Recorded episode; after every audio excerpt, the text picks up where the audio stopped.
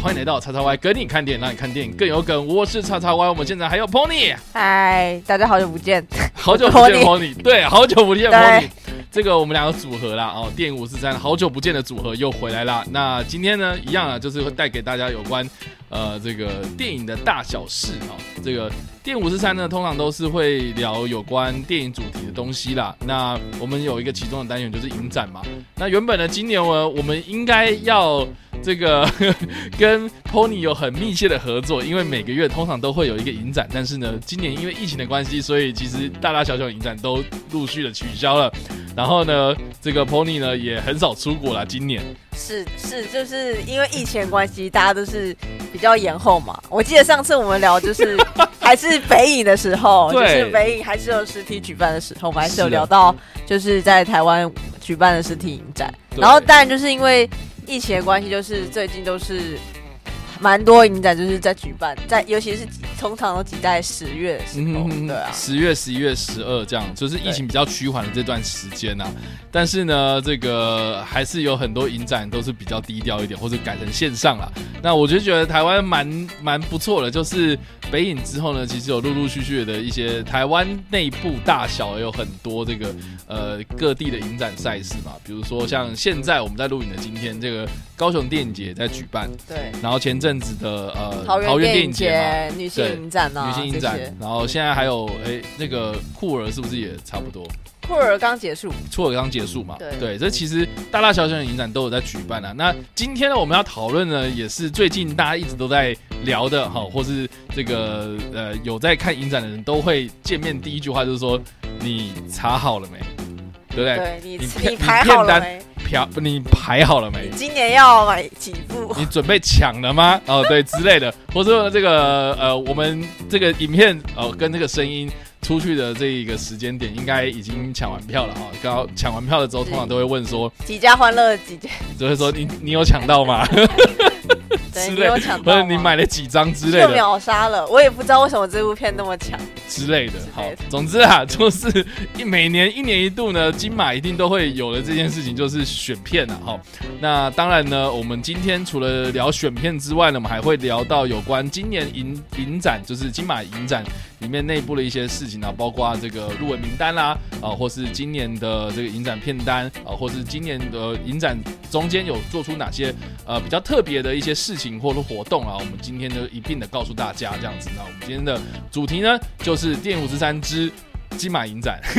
金马之夜，金马金马之夜，夜，是的，好了，那今年的金马影展呢？呃，二零二零年金马影展已经来到了第五十七届啦。第五十七届金马影展，那算是这个呃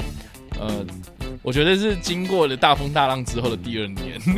对，但对这个情况看起来就是有稍微的，就是稳定了一些，稳定了一些，而且有找到，我觉得金马还是有找到自己的方向和对出口，嗯这件事。对，那今年的这个时间点的金马影展呢是呃十一月五号到十一月二十二号嘛。那颁奖典礼的话是在十一月二十一号，那也就是我们今天录影的呃三十天之后。那据这个上一次就是前一个月啦，哈，前一个月呃应该算前几个礼拜而已，好，就是入围名单刚公布嘛。那文老师那个时候在记者会上面有提到，就是说今年的呃呃这个数量其实报名的有比较少一点啊，但是呢纪录片方面是最多最多的一届这样子。然后呢今年呢呃也比较跟去年来相比的话，好像中国那边的压力比较呃好像风头过了之后呢，就有一些呃香港的电影有勇敢的参加这样子。对，就中国和香港方面都还是有勇敢的，就是热爱电影的、参赛者 热爱电影的创作者。是的，所以呃，今年有几部就是蛮值得注目的一些香港电影呢，我就觉得等一下我们可以一并来聊这样子。好了，那我们上一次呢，哈，这个其实我们在跟你报新闻的时候，其实有聊过，就是有关呃入围名单的部分。那上一次呢，就是九月三十号的时候公布入围名单嘛，那就是在呃，诶，那个是谁啊？就是大贺嘛，对，然后王静，王静，王静嘛，然后范少勋嘛，这几个演员啊、就是他们在呃，就是这个用直播的方式，然后来公布了入围名单。那这一次的入围名单呢，最大的入围者啊，应该这个也是大家最受瞩目啊，现在也在上映的这个《消失的情人节》啊，是入围了十一项大奖。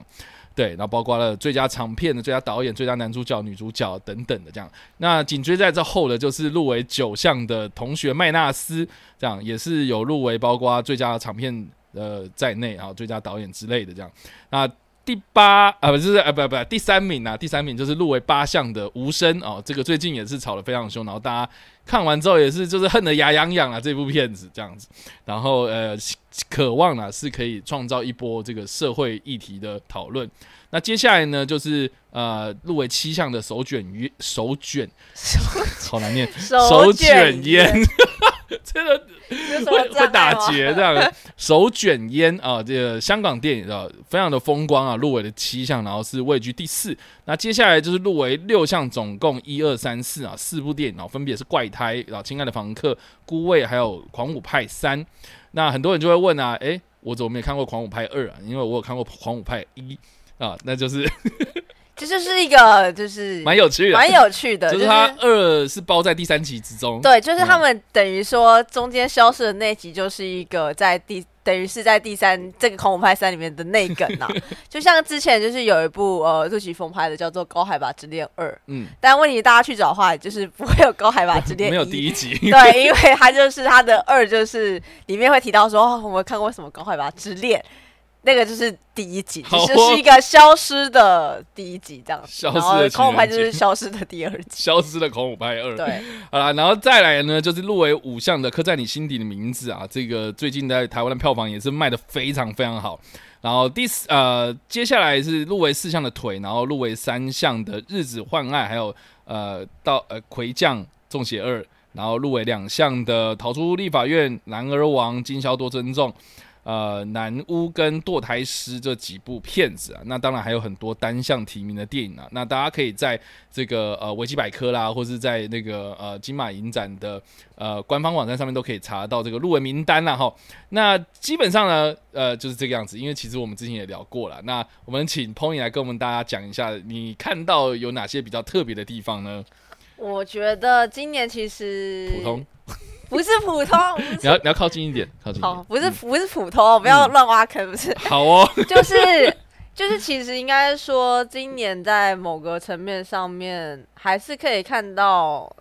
香港电影的出头。就比如说，如果我们去年说《京都和叔叔》是香港电影的代表话，今年就是有手卷烟。那这这一部也是新导演的作品，那他就是也是。呃，跟京都去年京都同一届的一个呃香港首部片剧情计计划第四届的一个成品这样子，然后我自己是个人蛮期待这一部啊，因为看吗？你还没看吧？我看过导演，应应该说导演本身这个人他也是蛮特别的，是因为他其实是个演员，嗯，然后他其实，在港剧里面他都是担任非常甚至是一个。男主就是他的形式蛮好的，所以他在港剧里面其实是是一个蛮吃重的一些角色，或者是蛮重要的一些要角之类的。那我看过他之前的短片，他短片其实有一部叫做《百丽冰室》，那《百丽冰室》其实就是他有点在回味所谓的香港那种美好的电影，比如说《古惑仔》或者是《九龙冰室》，甚至是香港冰室这样的一个。应该一一个 icon 嘛，就是一个回味茶餐厅这种，然后在里面，呃，同小孩子在里面发生的一些事情，嗯，所以在在他的短片里面，其实都可以看到他在所谓的复古，甚至是在致敬那种很美好的香港怀旧电影的影子。所以在这一部的时候，觉得我虽然还没看片，我就是看了预告，我就觉得他其实有一种找呃。前呃早些年我们在看杜琪峰电影那种江湖啊义气啊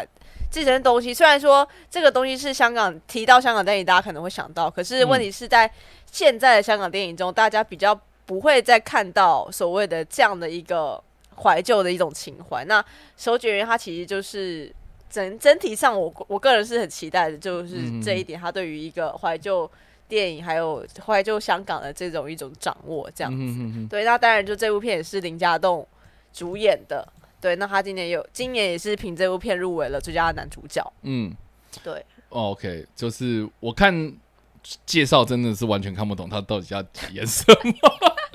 对啊，啊，因为因为应该是说资料比较少啦。那这个的话，我记得台湾之后会上吧？呃，有片商买。好像有，但是还没有排进来，还没有排进。对，所以大家如果想要一睹为快的话，那可能就是诶金马影展的时候要抢票了。对，然后那当然就是从这个入围名单看，我还是。就像比如说，我们去年都在讲说所谓的一个跨国的合制的一个契机，对，比如说西湖花园呐，对对对，西湖花园，对这种跨国合制，或者是说呃，在呃新马地区的这些电影，其实华语电影啊，或是对呃，今年新加坡没有吗？其实今今年也有，今年还蛮多的，而且我觉得今年的一个跨国合制的一个氛围，其实慢慢的又。更大了，因为比如说，你说规模是不是？规模，比如说呃，嗨神社好了，嗨神社其实就是 M A Two 投资的。那 M A Two 大家知道是一个新加坡的公司，然后它其实在台湾也有一个，等于说它一直有开发一些新导演。嗯，那这个嗨神社其实就是一个呃合作这样子。那它里面的导演是马来西亚导演。嗯哼，对，那。其实也就是三三有也有点像是三 D 合作这样子，那另外一个就是经销多珍重，它也是从由新加坡投资的来讲述一个比较情怀的部分，就有点像我们看到呃以前比如说那个陈子健拍的，呃哎就是三六八八那种，就是缅怀那种凤飞飞的很很早期的那种新加坡的呃什么电台之类，那经销多珍重其实也有一种这样的一个。呃，怀旧的一个氛围在，然后也是一个跨国合制。那像比如说今年的马来西亚就会有作为就是南屋这个新导演的呃一个一个代表。有这个这个还蛮特别的，因为是恐怖电影。对，呃，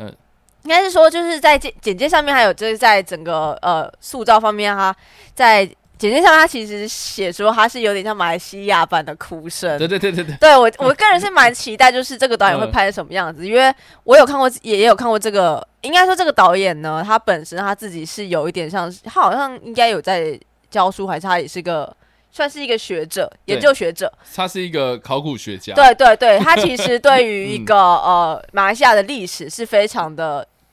呃，有有研究的，就像他的以前的短片，有一部叫做《异山》。异山其实就是在他他的故事很简单，就是在讲呃一对母母子去探望他们就是死去亲人的墓园。那他其实在讲的就是当时马来西亚五一三事件。这样的一个被遗忘的历史，所以其实这个导演对于这样的历史是非常熟悉，而且一直有在关注。所以《南屋》这部片其实它也某层面上面有把这样的一个元素还有历史放在电影里面，所以我我个人是还蛮期待这一部。那今年他也有入围了最佳新导演和最佳原著剧本这两个入围。蛮酷的，对，所以依旧说，呃，今年其实东南亚电影也是一个值得关注的一个领域啦。是是是。那跟呃，就是补充一下，刚刚我们提到有关文老师的部分嘛。那上一次他在这个入围名单的记者会里面有提到说，今年的报名件数是四百六十五件，那跟去年的五百八十八件，呃，就是少了大概快要一百部多这样子。那呃，他是说呢，主要的。落差是来自于短片的报名数，对，所以其实今年的短片比较少啊，但是这个好像大家也不太关注短片。我觉得这个差异就是来自于，就是呃，其实我们可以看到，就是疫情到底影响到大家多少对的这件事情。因为你说短片的影响，某一个层面上面，就是因为今年疫情的关系，所以很多事情都不能所所谓短片，因为短片它其实制作时程又快，嗯，但。因为疫情方面导致大家很很多不能不能开机、不能开拍这件事情，那你就会看到为什么纪录片特别多？那是因为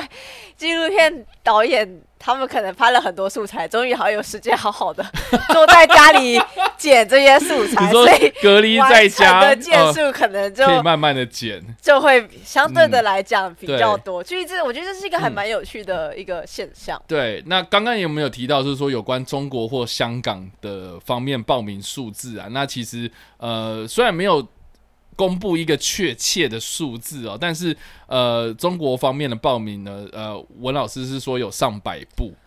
对，所以其实不是没有哦，就是还是有，只是说大家的这个喜好不同的关系，所以有没有入围就这个各凭本事这样子。那既然提到有关评审的部分嘛，那今年的评审呢，在面对这个最佳剧情长片的这个最大奖的部分呢，其实喜好都非常的分散，所以不会像去年一样，就是有一个呃过度集中啦，或是呃发生一些遗珠的问题，就是大家的喜好其实都蛮蛮分散的这样。那其实这也另类的说明，就是说今年报名的电影的类型啊，哦片种其实。都还蛮多元的哦，有讲一些比较严肃的东西，有喜剧啦，有呃有的奇幻类型的，有爱情啊，有剧情这样子。所以其实呃这个呃光看这个入围名单的这个呃入围者，其实都可以看得出来，就是说非常非常的丰富这样子。对我自己个人呐，我自己个人会觉得说今年的呃气氛会比较呃怎么讲？我觉得相对活泼。对，因为就像我刚刚说的，就是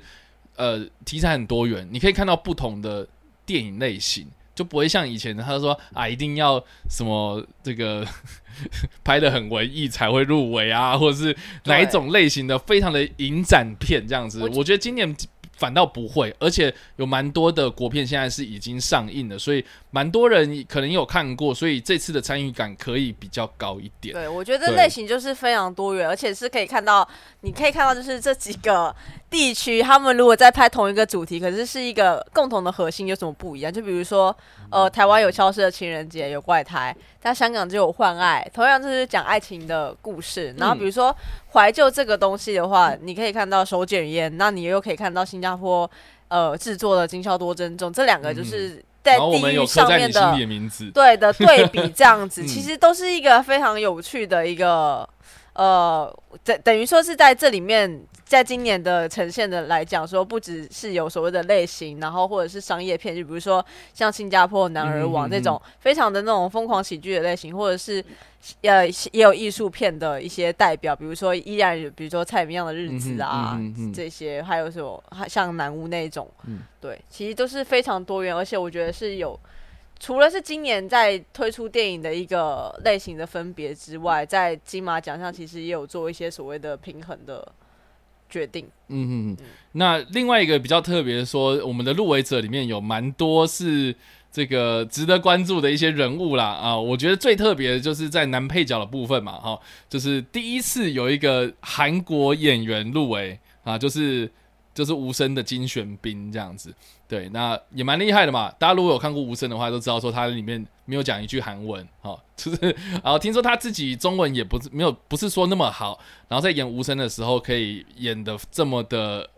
怎么讲，深刻啊，让人印象深刻。这样，我觉得真的很不容易，而且又是一个非常年轻的演员。对，然后这个是一个。那另外呢，就是呃新导演的部分呢，因为新导演的部分，我们都知道说。呃，可能这些导演在过去的作品可能比较是关注在短片啊，或是纪录片，但他们的第一部的处女作，然后就一鸣惊人。那当然无声就不用讲了哦。然后其他的像比如说怪胎的廖明义，他就是用手机啊，哈。那其他的呢，呃，我比较不熟啦，这个可能就是要 Pony 来稍微帮大家简介一下。其他就比如说啊，手剪员刚刚有提过，对，手剪员。然后南屋也有提过，对，然后孤味嘛。孤味，孤味这部片就是呃，它主要就是它其实有一个之前有一部短片是也是同名的短片，然后比较是在讲说家庭的关系。大家如果可以想象的话，就是有点像是。呃，李安在早些年他拍的那个《喜宴》这种饮食男女啊，就，父亲三部曲那种，以一种食物然后来传递到家的一些情感，嗯，然后在视，现在在所谓的视觉上面，其实你也可以看到，呃，它其实包装的很像，就是呃，四肢愈合的《比海海参回黑参家之味》。就是 海街日记，海海家之味，然后海街日记这种就是比较家走家庭的，就就可能谁谁谁过世了，然后就就意外的集结这些非常不熟的亲人，是，对。然后其实，在里面呃，比如说陈淑芳，还有这些演员，其实他们在之中的一些呃演技的和情感的部分，其实也是非常的动容。对，就是看光看预告片，应该都大家可以感受到那个演员们之间的张力，这样。所以我我觉得今年的新导演就是都怎么讲？就是你很难想象他们是第一次导演电影，就是在你可以看到，就是他们在所谓的类型制作上面，尤其是这个环节非常成熟。不论我们是看到武生这种对于一个呃议题性的呃议题议也比较议题性的一个处理，然后或者是孤味是比较偏面向家庭，或者手卷手卷烟，它是一个其实融合到一个所谓的黑色黑帮电影的这样的一个类型上面来讲的话，其实都。拿捏的非常，或是南无一种惊悚片的方式，是不是很难念？手卷烟，手卷烟还好啊。我刚刚刚刚又差点，手卷烟，手卷烟，手卷烟。好了，这个是有关金马银呃，不，金马奖的入围名单的部分。然后刚刚也提到，呃，就是说十一月呃二十一号的时候，就会在呃国父纪念馆，国父纪念馆。国父纪念馆举行这样子啊，那到时候呢，就是大家可以来关注一下官方网站的消息这样子。好了，那以上的就是这样子。好，那我们就来聊聊有关今年的金马影展啊。那我觉得今年的金马影展的片单啊，对我来讲，我觉得还是一样，就是陷入了每年都会 就是无无法选择的地地步啦。对，那。好了，我们先问一下 Pony 好了，就是今年的我打算看几部啊？对，好，你打算看几部？你你你你有你有先选好了吗？当然啦，你要抢票总不可能选好。好，那你打算要抢几部？就比往年少一点啦，今年大概五十，五十部也很多啊。没有吧？我跟你讲，知道我有一天排，发现我有一天要看七部，哎，一天看七部，对你来讲不是很正常的事情吗？我觉得我可能会死在里面。不是，我觉得七部真的有点，这个对你来讲不是一件很正常的事情。我觉得六部差不多，七部我真的是有点。没有，我就觉得，我觉得七部，呃，这个听起来好像很多，可是实际上，如果你是待在同一个地方看的话，应该还好。是啊，就是走到隔壁听进去而已。对，那我好啦，我自己个人啊，我其实是不太喜欢去跟人家抢票，因为我觉得没关系，你都捡剩下就好。对我，我我通常都捡剩下，然后通常因为我喜欢的片子都是那种比较。边缘的，要不然就是可能呃，这个之后会上映的，所以我其实我不太在意抢抢不抢票这件事情。对，那当然的，这个这个呃什么开幕片、闭幕片啊，要去抢这个大家都知道的事情，这个我就不用再讲。那但是如果真的有抢到的话，那当然就是捡到嘛。好了，我们先从开闭幕片开始讲好了。今年开闭幕片蛮特别，都是双开闭幕这样，而且都是有入围金马奖的片。我们先讲。开闭幕片好了，那开幕片的话是这个腿跟同学麦纳斯嘛？是，对，那刚好呢也是呃，哦，我们先讲腿好了。我觉得这两部应该说腿跟同学麦纳斯这两部电影都是呃台湾今年在十一月、十二月的时候，我觉得可能会造成一股轰动的的国片这样子。嗯，我这样讲好好弱，但是。我觉得，我觉得这个我这个大胆预测啦，我自我觉得会比我们之前看到，比如说怪胎啊，或者是柯代新名字还要再可能还会再造成一股轰动，因为我觉得像同学麦纳斯好了，他就是大佛普拉斯的导演黄信尧的新作嘛，对，然后呢，呃，他找的演员其实也都大有来头啊。哦，因为应该是这样讲，就是经过这几年磨练之后，大家影都对国片的几个熟面孔都非常的熟悉，这样子，所以我觉得，我觉得，诶，这个再加上说他的故事应该也是比较通俗、比较喜剧方面的一个一个故事嘛，所以我觉得，我觉得应该会有很多人会想要去看这部片，对，尤其是如果，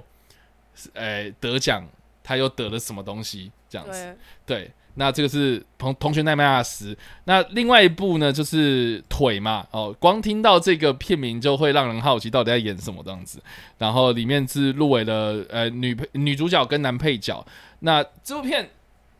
，Pony 要不要来介绍一下？我把球丢给你，腿这部片非常的不熟，非常的不熟。但我只能说，应该是这样讲，就是 这两部片都是周梦红监制的。哦，对啦，对，都周梦红监制，但是我觉得。腿这部片的故事让我最吸引，就是应该是说最吸引我的就是它的故事的大纲，因为它的故事大纲其实是在讲说有一个呃，应该说有一对在跳国标的夫妻嘛，然后结果先生因为意外的关系，所以他的腿就被截肢了这样子。那在医院里面的这个呃，可能我因为详细我没有看嘛，所以我不知道。他是说可能是因为一些医疗纠纷，或是他的一些 这个保险啊，或是他一些呃，就是太太的方面有一些内幕在，所以他就跟警方、跟医院，然后跟跟这个呃先生在争夺这个腿的所有权这样子。所以其实我觉得那个多多少少应该会探讨到一些社会的议题，然后或是嗯，身体自主权，身体自主权，然后或是。台湾近期都一直有在，呃，这是怎么讲？讲了一些什么医疗方面的这个体系的哈，对，大家都可以去关注一下。我就觉得就是用一个疯狂喜剧，然后去包装的一部片子，蛮有趣的。嗯，好哦，所以这个是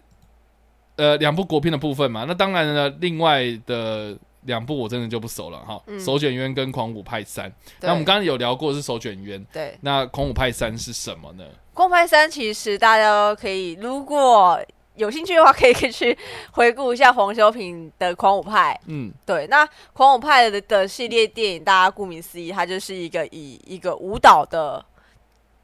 以舞蹈为主的电影嘛，你这样讲就等于没讲啊。他就是你有看第一集吗？我但我有看第一集，但第一集大家知道就是诞生了，就是明日之星演卓林嘛。嗯哼，对，那他其实就是。第五第一集其实也很简单，他就是在讲述一群就是热爱的热爱就是舞蹈的舞蹈的这群青年。那他可是这群青年就是被大家认为说他们就是一群无所事事的人。嗯，对他们就是没有什么前途，他们就只会就是爱跳，他们就是只会跳舞这样。那他们就会觉得不服气，所以他们要用跳舞来证明自己的价值。嗯，对，那就是故事就是大家可想而知，里面还有一些穿插一些男女的情感或者是朋友之间的情谊，然后去参加比赛的一些。波折叠撞，其实其实我觉得跳舞电影基本上套路对你就会其实就是武力全开的，其实就武力全开的一种故事架构啊。那其实《狂舞派三》其实我我跟我还没看过片，但我觉得就是看姐姐还有预告来讲，它其实是一个呃比第一集更升级的另外一个层次。那当然中间黄晓平在经历《狂舞派》之后，他其实中间还有导了其他的电影，比如说那一年那那一那一天那一天我会飞这些电影，所以。还是可以看一下，就是他在于《狂舞派三》的一些进步，甚至说《狂舞派》它其实重要的或许不是在一个剧情上面它有多好看，或者是他在其他人怎么样，而是说《狂舞派》之所以它的优点是说黄修平会找的演员是真正会跳舞的演员，他们是真正有舞蹈底子的人。嗯，然后可是他们在演，所以说他们在演技方面、跳舞这些方面，他们是真的是浑然天成。嗯，真的是可以在呃电影面前、镜头面前，就是表现的很自然这样子。那像，然后甚至说，我们可以从他的这些电影里面来挖掘出更多的新新导演，就像《狂舞派》那时候就挖掘到了严卓林这一个未来新星。那今年《狂舞派》也有入围到新演员的这个单元，所以是也可以看一下今年黄晓平在选角方面，他又是选了哪些演员来作为这个舞蹈电影最重要的班底这样子。嗯，所以。听起来蛮有趣的，就是说，如果喜欢喜欢这种运动方面，或是这种舞蹈热血激情、挥洒汗水又挤出泪水。的 电影，你真的很会讲哎！我觉得金马应该要让你来写本事的。对啦，所以就是这以上这四部啊，所以刚好就是开开幕片是两部国片，然后闭幕片是两部港片，这样子，对，蛮呃蛮有趣的这样子。好，那接下来呢？我觉得大家如果打开手册前面几部，我觉得光看这几部应该都很想看的。比如说，比如说《返校》影集的一二集连映啊，然后或是这个呃许汉强的 B R B R 呃《星际大骗局之登月计划》，这个应该是去原本应该要在去年的高雄电影节上，结果他去年。来不及剪完，嗯，对，今年终于完成了，对，今年终于完成了。这样子，对，那接下来可能就是呃，有关入围入围，哎，应该讲入围影片，那金马每金马影展每次都会有一个呃单元，就是金马入围影片嘛，就是集结了所有入围的电影这样子。好，那诶，Pony，我我想问一下 Pony，就是你现在有没看过，然后最想看的吗？都想入围片是不是？对，针对入围的，我我觉得我个人就期待手卷烟，然后你会去抢这个？当然会啊，当然会。然后南屋是我这个人是还蛮期待的一部片。嗯当然还有黄信尧的同学麦纳斯，刚刚有提到。嗯，对。好，所以就是这样子。我自己，因为其实因为因为因为其实今年就是有 上映的片子蛮多，所以多数我们都有已经看过。就比如说《亲爱的房客》，是啊，《逃出立法院》，就是其实上映的，其实我们。都已经看过了，所以就是比较关呃比较会想要关注的就是那些比较不是台湾电影的部分。我我个人是这样了解。好了，那以上的这个是有关入围影片的部分。那有什么单元是 Pony 想要特别介绍的吗？我看一下，单元太多了，单元太多，因为我现在只记得的单元叫做旅行的意义。我觉得这个单元在今年的疫情下面真的是非常的。有意思，但我们要讲这个单元。哎，怎么这样？好啦，就是有一个旅行的意义的单元呢。我觉得基本上蛮有趣的，因为今年疫情的关系呢，大家都不能出国旅行嘛。对，然后呃，你知道，你知道里面有个片单，我真的觉得很好笑。它的那个片名啊，就是片名叫做《乐咖浮生路》，我觉得 是致敬，是致敬某个 YouTube 团体反正我很我很忙，不是。我没有，我是觉得今年的那个片名都取得有点有趣。你看什么享受吧，玩味爱琴海啊，然后我他他们的意外旅程，这明明就是就是好。Anyway，好，我自己个人啊，我自己啦，我先讲我自己好了。我自己都一向很喜欢奇幻类型的电影，嗯，对，所以呃，奇幻异次元啊，或是这个呃，这个这那个那个。对啊，奇奇幻异 不好意思，奇幻异次元或是呃惊魂六十这些电影呃，就是这种这种单元，我都是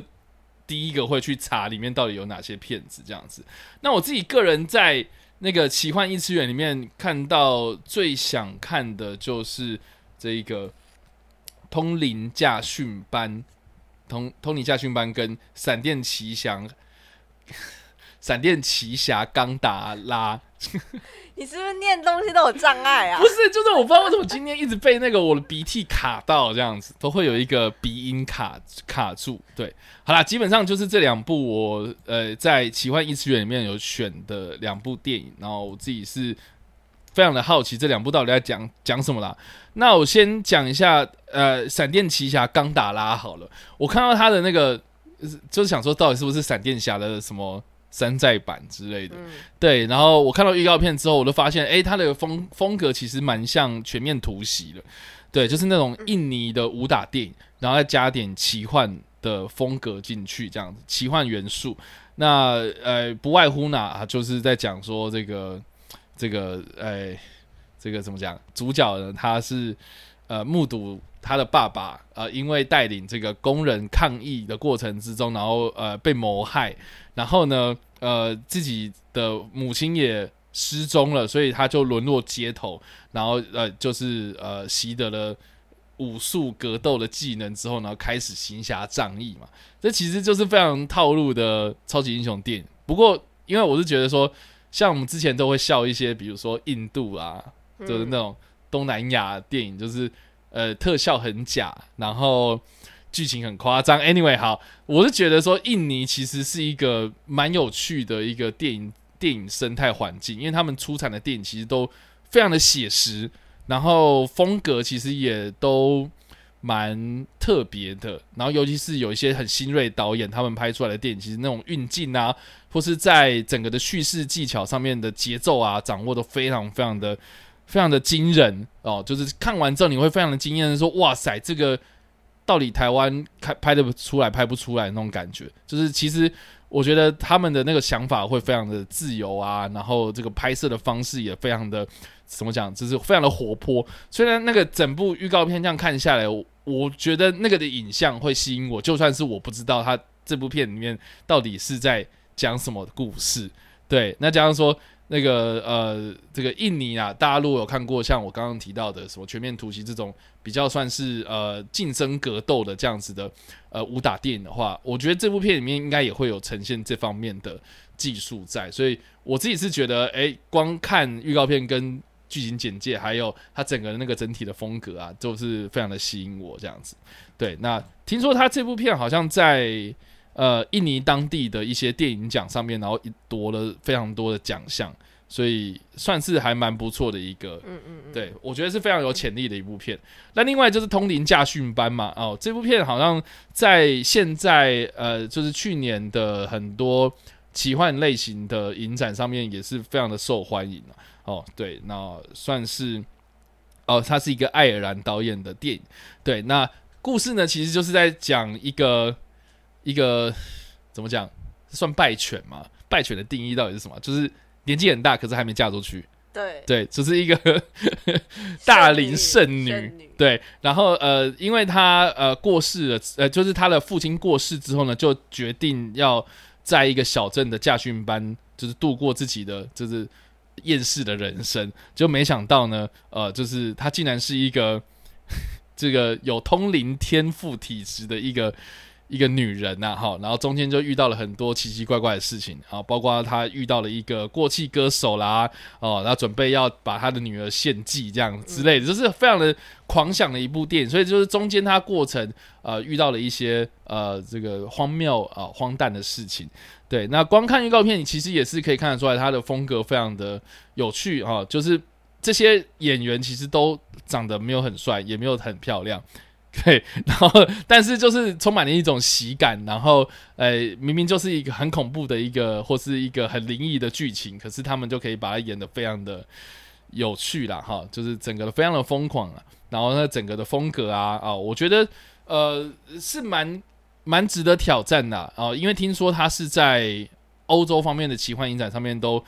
呃拿奖拿到手酸这样子，他的形容是这样。拿奖拿到手酸，然后又是被誉为是继这个泰卡瓦提提之前有拍过的吸血鬼家庭十篇嘛，然后或是呃这个之前有一部很有名的拿破仑炸药等等这些电影的。的接班人哦，所以有可能啊，你看完这部片之后呢，这个导演可能之后又会被找去拍什么漫威电影也说不定，我不知道啦。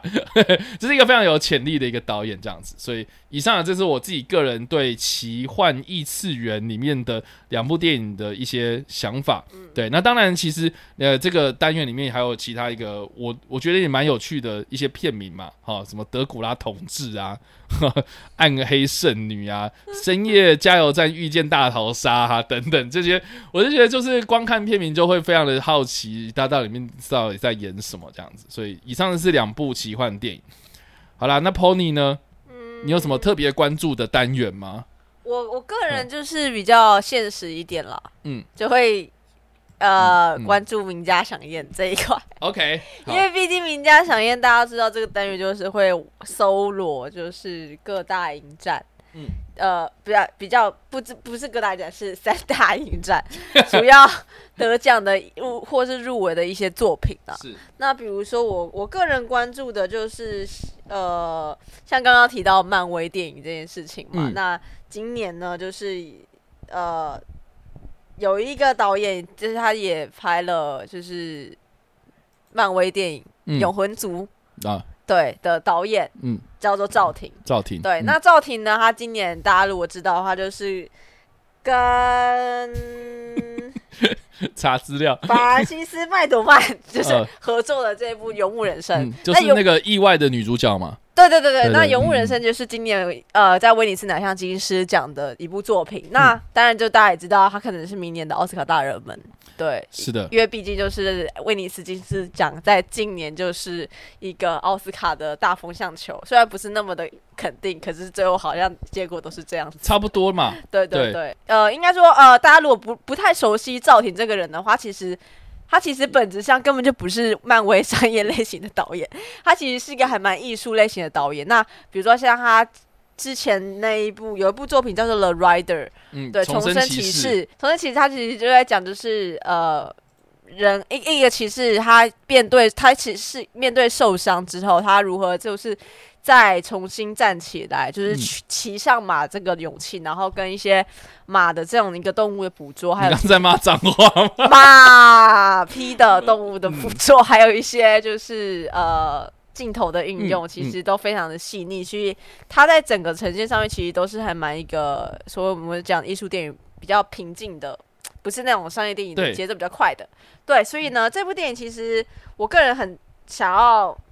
关注原因就是因为其中之一就是呃，除了女主角这一个部分，那赵婷其实她在这一部片里面，她讲的又是一个回归到一个呃，刻画人性内心。嗯哼，她讲述的是一个就是东工厂倒闭、金融风暴来袭的一个没有依靠的一个人物，如何就是在这样的一个迷茫中继续的生存或者走下去的这个故事。对，我相信其实我觉得很特别，就是一个还蛮期待的这样的一对，因为因为他算是一个旅美的导演嘛，就是华对华裔，然后算华裔，对对对。对，因为因为他的故事都非常的美国，就是他之前过去的作品呢这样子，然后呃，他当初说他要接手也这个导这个永恒组的时候，跌破大家眼镜啊。对，就是因为哇塞，这个 拍一个这么艺术电影的一个导演，竟然要去拍一个这么商业、这么大型的片子，这样，所以非常的有趣。对，嗯。然后另外在名家响应部分，我个人谁想要推荐，就是呃。乌迪内《水样的女人》这部片子，嗯，然后呃，《水样女人》是当时我在柏林就是已经有看过，然后是我在今年柏林非常喜欢的一部片子。那它的你说你说疫情还没有开始，疫情还没开始，就还是有戏可以参加，在逃亡的过程中看，真的是在逃亡哎，就是被病毒追过来，然后赶快飞走这样。OK，然后总之《水样女人》让我非常印象深刻的原因，是因为它其实讲的是一种。美人鱼传说，你知道吗？就是，呃，你见过了这样的一个男子之后，他就是突然的消失了，然后你在期待他有一天会回到你的生命中，再多看你一眼，嗯，的一种等待的那种情绪。那，呃，我相信这个导演就是克里斯汀·佩佐佩佐。如果大家有看过他以前之前的作品，比如说《回不去的时光》，还有那个《Transit》，对。这这这些其实都是蛮他自己是什么过境情迷，过境情迷。他其实对于这种人物，然后男女之间错身而过而无法就是相爱的那种恋情，其实他捕捉非常细腻。那这部《水样女人》更特别的是，他其实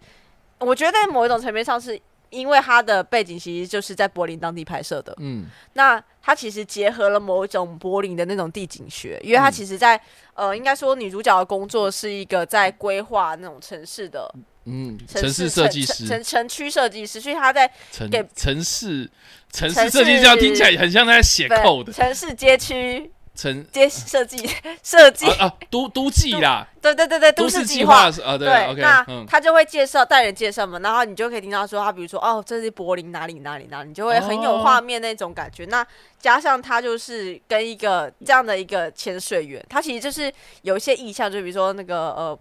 玻璃砸碎，然后就是进入那种一见钟情被杀到那种感觉。他其实就是在这一个方面辅助非常细腻，所以非常喜欢，就是他在。整个说影影像语言方面，影像还有包括人与人之间的情感的关系的连接，哎，好酷！啊，这样听起来真蛮有趣。对，我觉得我个人是非常的推荐这部片子。嗯哼，对，好，然后就这样，嗯，再来就是我想提，呃，你不知道，你不知道介绍对啦，因为因为就是。应该说，既呃，既然提到名家响应，我因为我自己是对一部片，就从去年应该去年年底吧，今年年初的时候就一直非常关注这部片，呃，A D A D A U 道道，他到底在直接念道吗？直接念道哦，道好，就是这部这部俄罗斯电影这样子。那这部片其实我觉得电影本身不是。怎么怎么怎么讲？讨论度虽然不高，可是，在电影的制作方面，就讨论度非常非常高，因为算是一个非常神秘，然后拍了好久、制作了好久的一部片子，然后终于在今年的柏林影展上面，呃，这公诸于世这样子，然后当然就惹出了一堆争议。这样，对，那这部片特别在哪里呢？特别就是在于说，它其实是想要。呃，拍的是一个俄罗斯的呃科学家呃列夫朗道的故事，这样子啊，当时是苏联嘛，好，那这个俄罗斯科学家呢，他是呃算是诺贝尔的一个得主，物理学的得主是啊，一九我这边查到的资料是一九六二年的诺贝尔物理学得主了。那因为他比较特别的是说他他是反共，对他的政治立场是反共，所以呢，呃，就因为反呃反政府的原因，所以就有入狱过这样。那另外呢，就是他在这个研究期间呢，就是呃发生一个非常严重车祸。那这个严重车祸到底是是政治的阴谋还是什么？没有人知道哈。总之就是他发生这个车祸之后呢，就呃记忆力啦、智力啊，就就就倒退啊，就是身体状况非常非常差，然后到。最后就是不幸去世，这样。所以其实呢，呃，他的故事非常的有传奇色彩啦。那当初呢，这部片在制作的时候，其实是想要针对这个呃列夫朗道的一生，然后去做一个呃，比如说呃政治上的批判啊，或是时代的重演这样重现。那比较有趣的就是说，诶，结果做做做做到最后，就是每个人都做的太认真，然后东西越做越多，然后这个规模越做越大，然后找了很多很多灵演来。就变成是一个，诶，他是要一做一个社会实验的感觉，然后就是把一群演员啊，一群这个制作团队，然后全部锁在某一个这个片场之中，然后你三年内的拍摄全部都是在这里面完成的这样子，然后所以呃，这个你大大家如果想象一下，如果你是其中一个演员，你就是。整天吃喝拉撒睡，全部都在那里面，然后你也不知道一个确切的故事，呃，那个那个到底实际上这个剧本是什么的，也没有人知道，所以就就就就演吧这样的感觉，所以就被称作是这个呃俄罗斯版的《楚门的世界》啊，真实版的《楚门的世界》。那比较有趣的就是说，有些人也会批评说，那到底艺术跟现实到底要怎么区分呢？哦，因为我们可能拍片还是会有一个摄影机在你面前的啊，那那种一个一种距离感，哈，一种一种怎么讲，一种呃科技那种强势那种感觉，就是入侵你的生活。但是这个就不是，因为它就是。充斥在你的生活之中，你已经不知道哪个是真，哪个是假的感觉。所以，呃，是这个这个到底里面拍摄的人的人权呐，哦，或是他这部片啊，到底是要追求艺术，还是本身就是个虐待啊？这不，这也是大家一直在讨论的事情。所以，它是经过三年的拍摄，然后六年的剪辑，然后剪原本是只要。拍一部片，然后就变成是拍的十四部电影出来这样，所以其实呃就蛮有趣。那这一次的金马影展呢，是会呃播放的是道的娜娜塔莎娜塔莎这个其中的一部电影。对，那那他的故事其实是在讲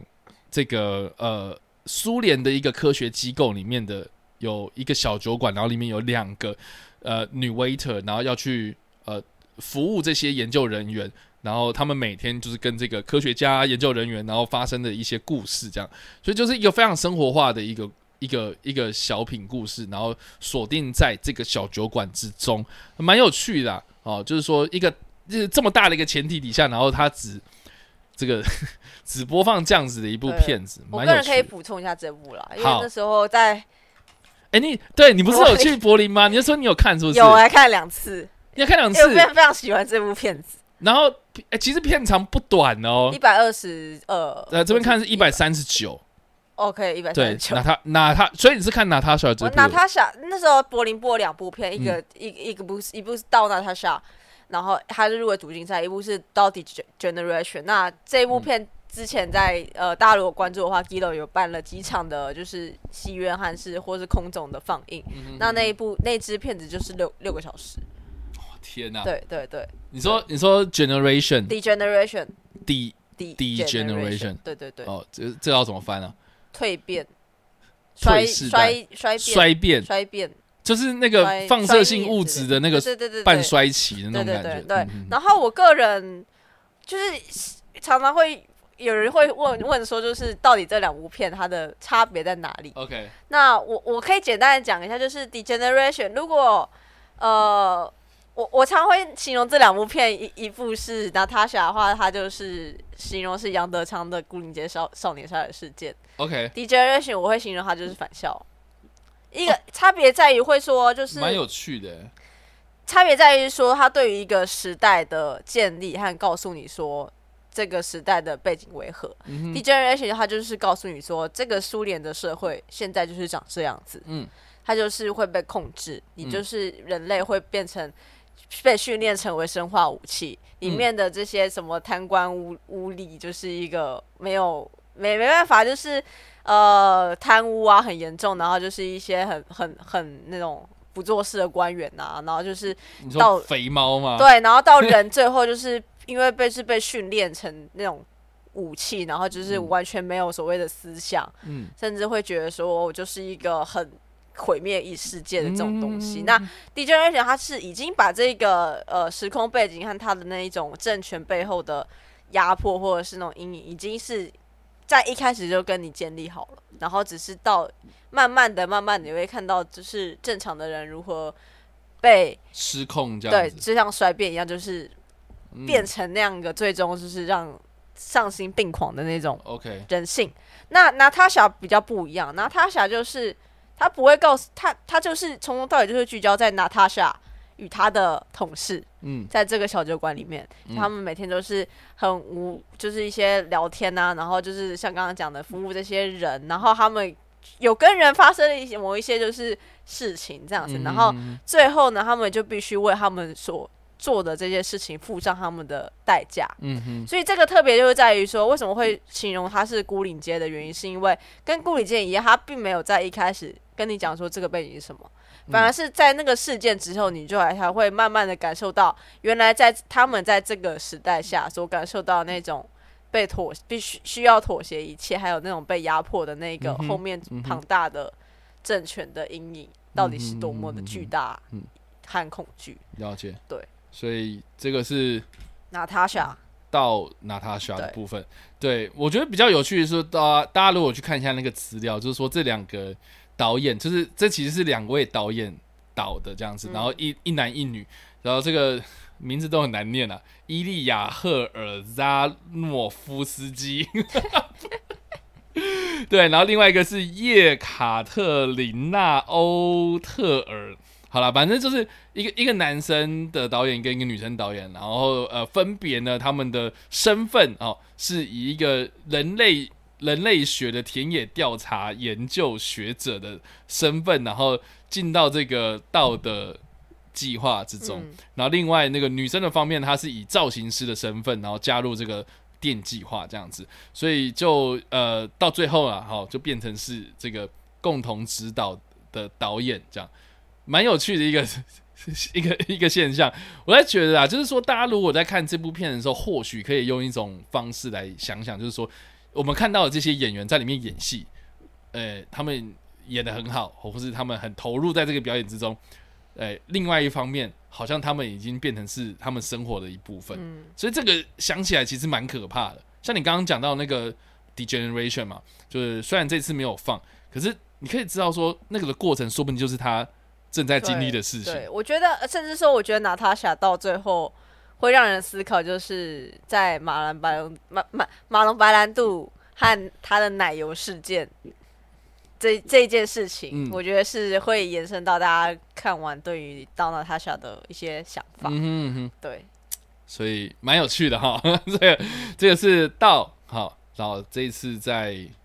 金马影展会公布，对，就会会放映的电影。然后我个人就是还想就是分享的分享的就是因为呃，我个人就是比较关注在于亚洲片的部分，对，所以每年的亚洲之窗就是。呃，作为一个奈派克奖的一个选择，我每年都会关注在这个单元里面。那当然，今年在在这个单元是选了蛮多所谓的日韩，然后东南亚电影这样子。嗯嗯嗯。然后东南亚电影，我觉得有些可以推荐，就比如说，呃，我觉得有一个蛮有趣是《湄公河二零三零》这一部电影。那大家知道，如果知道，就是如果有在关心，就是。一些什么十年计划？对，香港的十年，香港的十年，台湾十年，日本十年。那这次的这个湄公河二零三零，你就可以看看东南亚如何在想象他们在二零三零年之后，在湄公河这条周边的国家会发生什么样的变化。他们就是集结了辽国、柬埔寨。辽国、柬埔寨、越南、缅甸、泰国，这五个国家的导演，这其实就是中南半岛啦。对，那嗯，他这五个短片，虽然我虽然不是说就是他每个短片可能都是制作的呃故事性或者怎么样，可是我觉得可以从这部片你可以看看，就是二零三零对于东南亚而言。他们的世界是什么样的世界？就他们二零三，我我我自己呃有有先看过这部片的，就是他们的二零三零对我来说，就是完全不是我们像二零四九那种科幻年代。嗯哼，他们还是属于他们自己东南亚的一种地域的风情，还有他们对于他们自己当周遭的呃关注的事情会变成怎么样的一个状态。对，那我觉得是大家如果有兴趣再关注的话，是也可以去看看这样的一个部分。然后我自己个人就是我自己还蛮期待，就是新加坡的有部电影叫做《中巴鲁俱乐部》。对，但就是它的 预告看起来就是一个很非常的奇幻色彩，然后那种很幽默诙谐的感觉。嗯，对我这个人是还蛮期待这部我草根趣味黑色喜剧的。部分剧照好像就有点像黑镜的感觉，对对对，嗯嗯嗯，就是嗯，蛮让人期待的。对，你说新加坡电影是的，是的。然后再来就是，在我我我最后再推荐一部，就是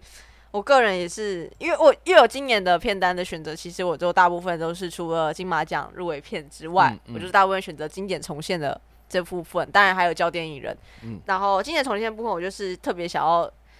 推荐大家一定要去看的就是《关公大战外星人》。OK，这部片子，但这部片子其实那时候已经听很久了，而且呃，这部片的修复片其实不是由台湾的团队来进行，反而他是想不到吧？就是彭浩翔，他因为非常喜欢《关公大战外星人》，所以他在呃两三年前他就决定把这个版权买回来，然后来进行一个修复的动作。嗯，所以在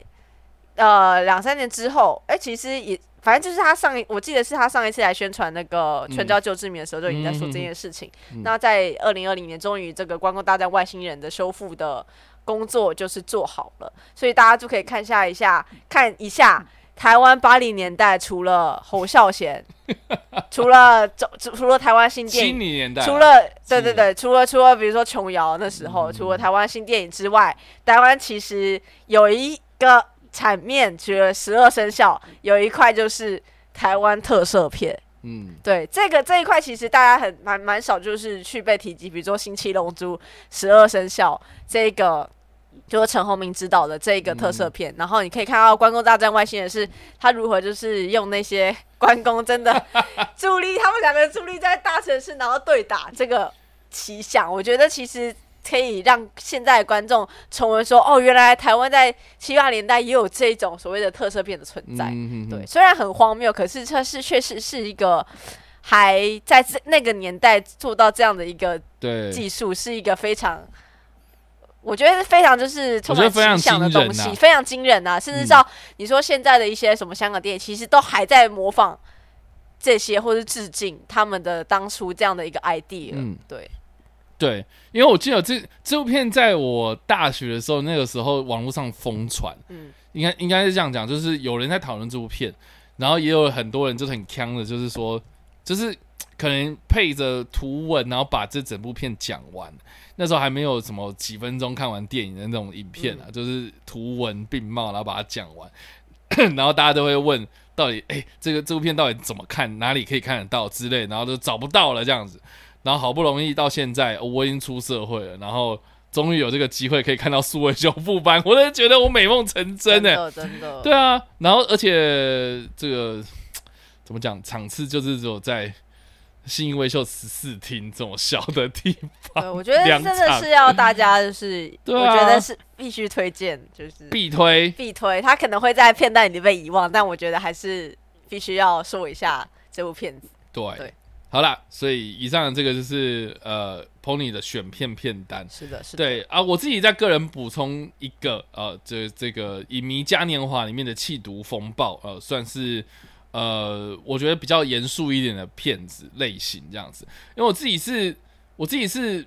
看到这个片名就非常的吸引人，然后呃，然后再看了一下这个片，就是怎么讲片商的介绍。我就觉得是有点像是怒火边界的感觉，但是它是伊朗电影。对，那呃，过去几个伊朗电影，我觉得都还蛮值得一看的，比如说像《分区风暴》啦，或是呃，你你要说那个地区，比如说像那个什么，呃，你你只欠我一个道歉之类的，无邪啊，这种对于人权，对，对于那种呃伊朗社会思辨，对，但是因为之前的电影可能会比较专注在种族或是政治或是内战方面的。的题材就是战乱，中东战乱那种地方这样子。可是他这一次是讲，呃，毒品哦，弃毒的，呃，这个怎么讲？就是伊朗门都咋啊？什么？伊朗的那种，呃，用用伊朗电影去拍这种，实际上我们可以在菲律宾电影看到的那种。哦，对，类似那种感觉。所以我觉得蛮特别的。所以我还蛮好奇，就是说伊朗人他们怎么样去针对自己的社会基层。去描写的这样的过程啊，蛮有趣。然后再加上说，听说他的这个啊动作场面会非常的厉害哦，就是这个呃武打的部分哦会会很精彩啦。所以我自己个人也蛮好奇，就是说，诶，过去我们看很多这个呃伊朗啊那种。那种文艺片啊，那我们也可以来看看他们所谓的动作片，或是这种警匪这种类型电影，到底会怎么样呈现？这样，我自己个人是还蛮期待的。嗯，所以这是一个。然后另外呢，就是呃，刚 Pony 有聊到是亚洲之窗嘛，是对。然后我我我自己看到的是今年有一个叫做 “反正我很废”，哎，反正我就废这个片名也也蛮吸引我的。然后再点进去就知道发哎。这个是三个非常有名的，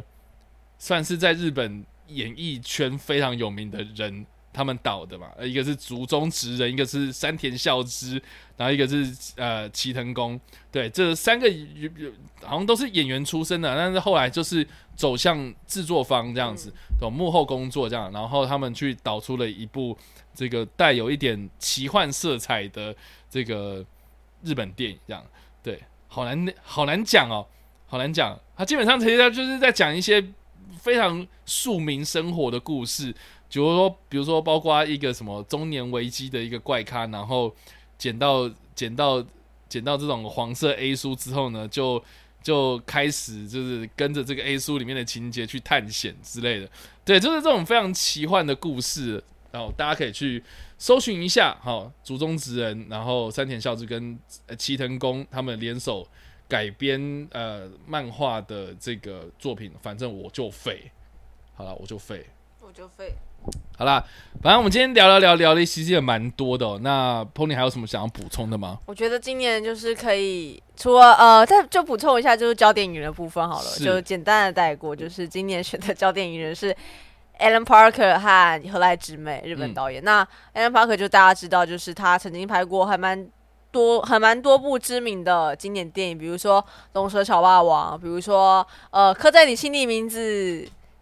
刻在你心底的名字致敬的电影《鸟人》，嗯，就是也出自 Alan Parker 之手。然后还有还蛮多，对 Birdy，然后比如说《猎雪大》呃，《猎雪大风暴》这些片子，还有 Pink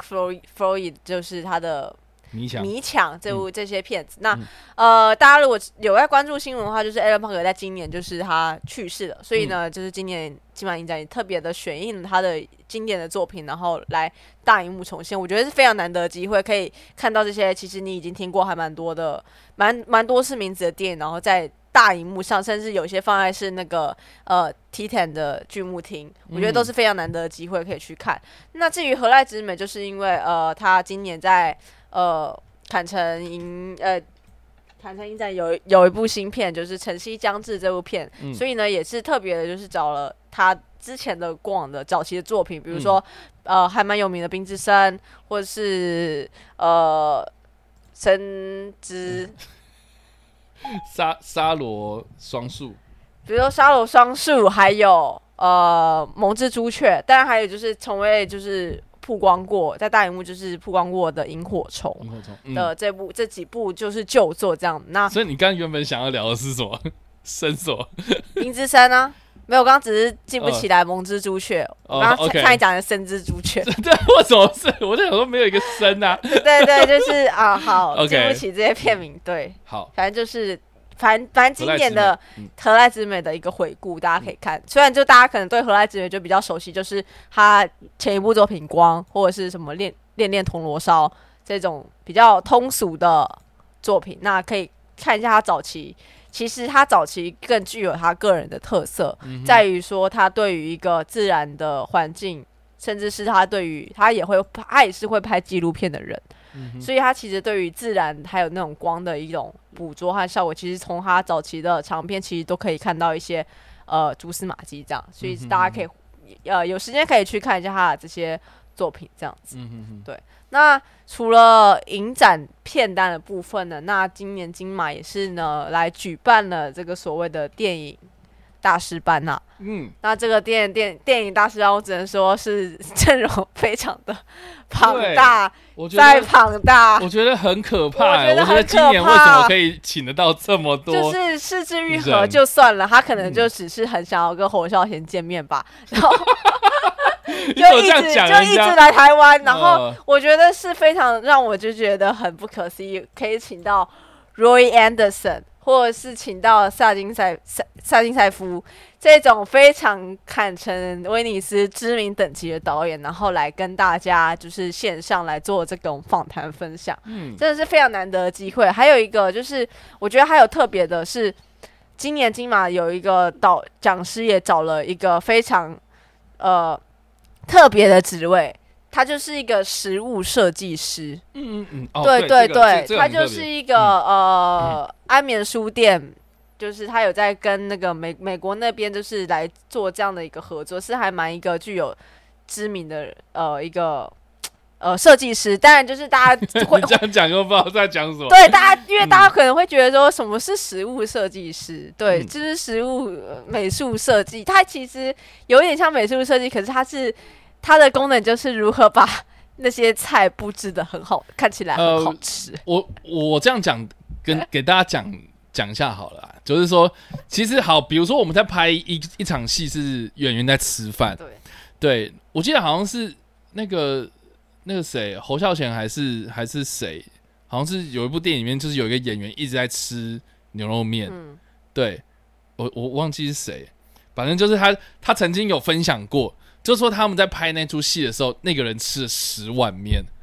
对你，你可以知道吗？就是 就是这有多么痛苦的事情，你知道吗？哦，就是就是他一直吃一直吃，然后可能呃不好意思，我们那个镜头再一次这样，就是他可能就一直 NG，然后就一直吃一直吃，然后那个吃的过程中，你可能会吃光嘛哈，吃光之后呢，然后外面的场务可能就要端一碗新的面进来，然后可能那个那个面又要跟上一碗。一模一样才不会不联系嘛，所以其实这是一个一门学问。那当然呢，我们可能过去会认为说啊，一场戏可能呃，应该说一部电影里面可能就是一两场戏会需要用到食物，所以可能就是交给道具去处理这样，或者美术这样。但是呃，因为在国外啊，哈，就是说呃，有很多这种美食电影，他们整部片都在。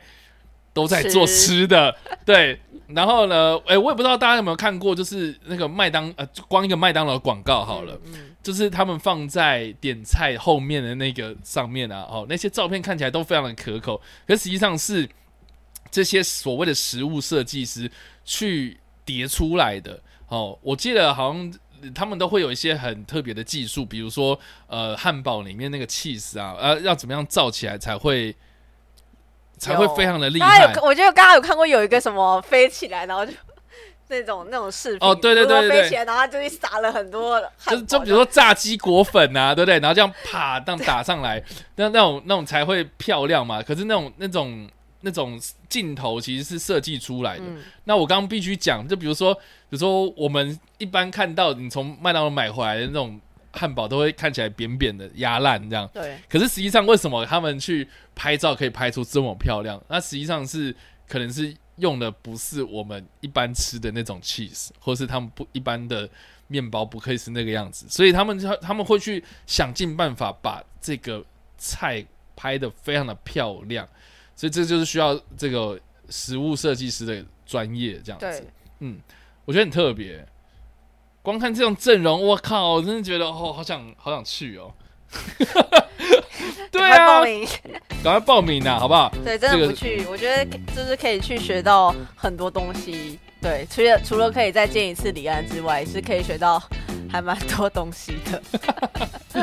好哦，对，这个是大师讲堂的部分，这样子。那今年的金马影展，我们再重复一遍的哈，就是从呃十一月五号到十。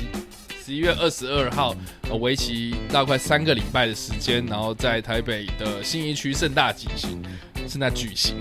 对，记得今年是今年就是改在新义区。对对，当然就是有少数几场是回到星光影厅，但大部分的所谓的电影场次还是都安排在新义微秀和那个呃松仁微松仁微秀，大家不要跑错地点。对，Movie Cinema。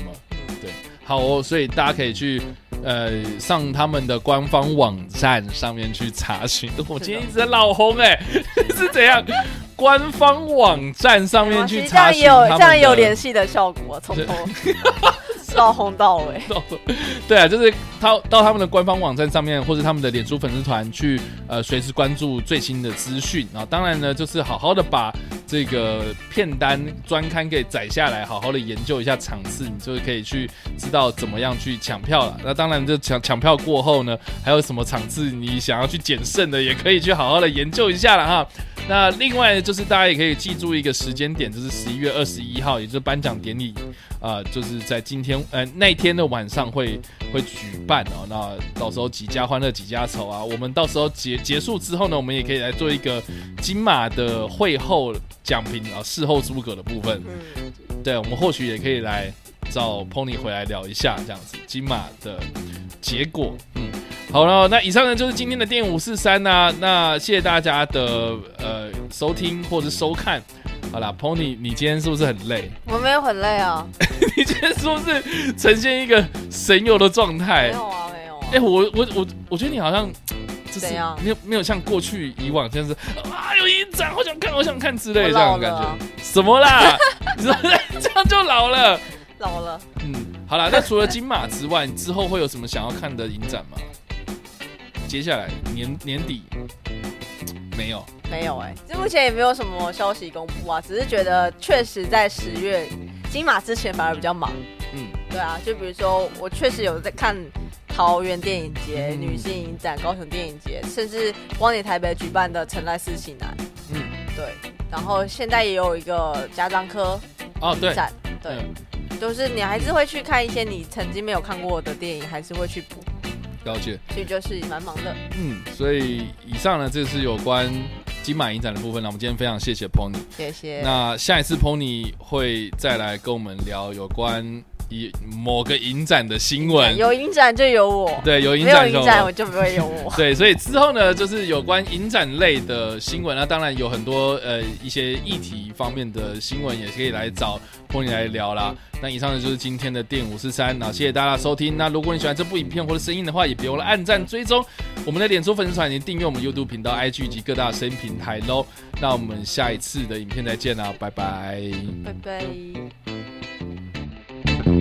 thank you